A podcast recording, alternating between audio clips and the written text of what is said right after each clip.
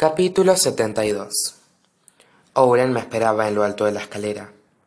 ¿La policía le ha sacado algo a Drake? Le pregunté. Ha confesado que disparó él. ¿Con quién se ha aliado? Respira hondo, me dijo Owen. Drake lo ha alargado todo, pero está intentando pintar a Libby como la cabeza pensante. Su versión no se aguanta. No hay imágenes de las cámaras de seguridad donde aparezca él accediendo a la finca, y las habría así como él asegura Libby lo hubiera dejado entrar por la verja principal. Por ahora nosotros creemos que se coló por los túneles. ¿Los túneles? repetí. Son como pasadizos secretos que dan a la casa, solo que son subterráneos. Yo conozco dos entradas, y ambas son del todo seguras. Capté lo que Oren no había dicho.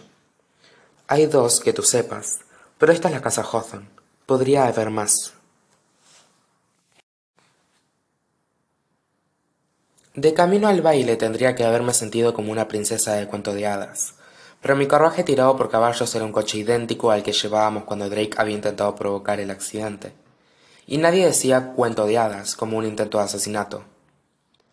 ¿Quién sabe dónde están los túneles? me pregunté. Era la pregunta del millón. Si había túneles que no conocía ni siquiera el jefe de seguridad de la casa Hawthorne, tenía serias dudas de que Drake pudiera haberlos encontrado por sí mismo. Y seguro que Libby tampoco sabía nada de ellos. Entonces, ¿quién? Alguien que conociera la casa Hawthorne a la perfección y esa persona se ha puesto en contacto con Drake. ¿Por qué? Esa última pregunta ya no tenía tanto misterio.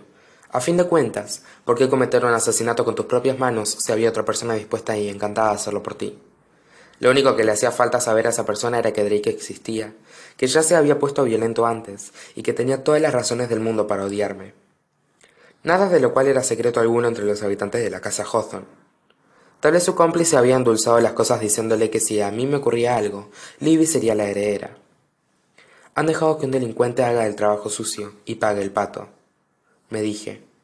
Sentada en mi coche a prueba de balas, ataviada con un vestido de cinco mil dólares y un collar que probablemente costaba al menos lo mismo que un año de universidad, me pregunté si la detención de Drake significaba que ya había pasado el peligro, o si quienquiera que le hubiera proporcionado acceso a los túneles tenía otros planes para mí.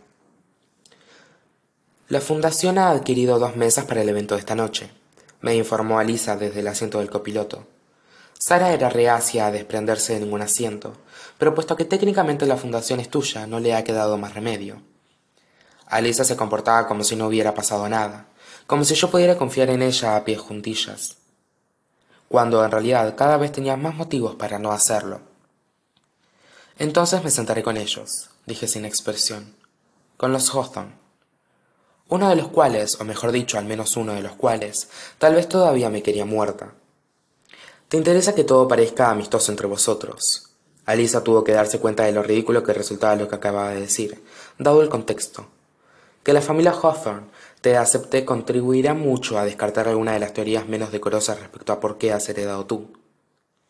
¿Y por qué me dices de las teorías indecorosas de que uno de ellos, o mejor dicho, al menos uno de ellos, me quiere muerta? Le pregunté. Tal vez fuera Sara o su marido, o Sky, o incluso Nana, que me había venido a decir que había matado a su marido. Seguimos en alerta roja, me aseguró Owen. Pero nos interesa que los Hawthorne no se enteren. Si el conspirador tenía previsto cargarle el muerto a Drake y a Libby, dejemos que piense que lo ha conseguido. La última vez yo misma me había cargado del factor sorpresa. Esta vez las cosas serían muy distintas.